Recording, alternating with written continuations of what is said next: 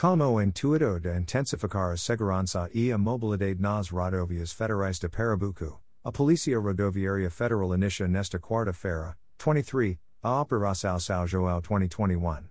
As ações seguem até o domingo, 27, e serão concentradas em locais e horários de maior incidência de acidentes graves, principalmente nas vias que levam ao interior do estado.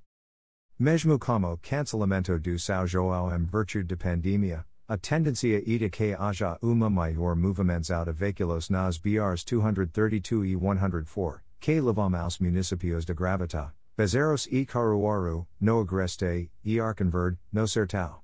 Apesar de proibição de se acender fogueiras em diversos municípios do estado, caso o condutor se de per com fumaça na rodovia, e importante que ela adote cuidados, como reduzir a velocidade, aumentar a distância dos outros veículos e evitar utilizar o farol alto, para não ofuscar outros motoristas.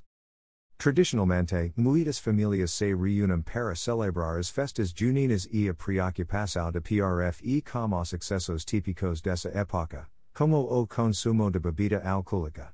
Nesse sentido, blitzes serão realizadas em pontos estratégicos das rodovias, com foco na mistura de bebida e direção, ultrapassagem em local proibido, uso irregular de motocicletas e falta de equipamentos obrigatórios.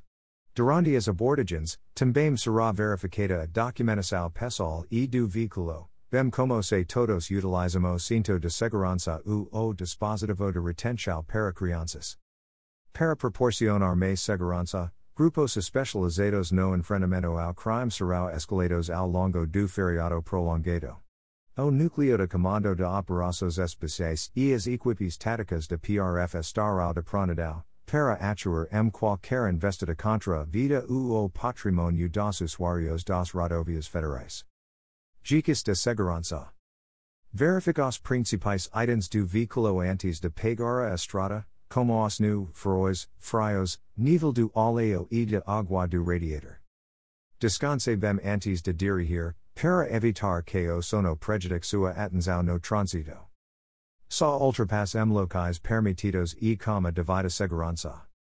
Evite ligar o pisca alerta como carro em movimento, para não confundir os motoristas que seguem atrás.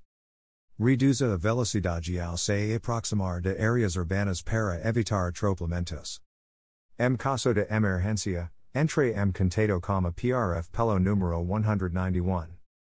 Restriços em Pista simples. Para evitar acidentes e melhorar a fluidez do trânsito, haverá uma restrição de circulação em rodovias de pista simples, nos dias e horários de maior movimentação. Now poderão transitar veículos ou combinações de veículos, passíveis ou não de autorização especial de trânsito, AET, ou autorização específica, A, cujo peso e dimensões excedem qualquer um desses limite, 2,6 metros de largura, 4,4 metros de altura. 19,8 metros de comprimento u 57 toneladas de peso bruto total combinado, PBTC. A restrição será aplicada nos seguintes dias e horários. 2306, quarta-feira, dash 16 hours as 22 hours. 2406, quinta-feira, dash 12 hours is 20 hours.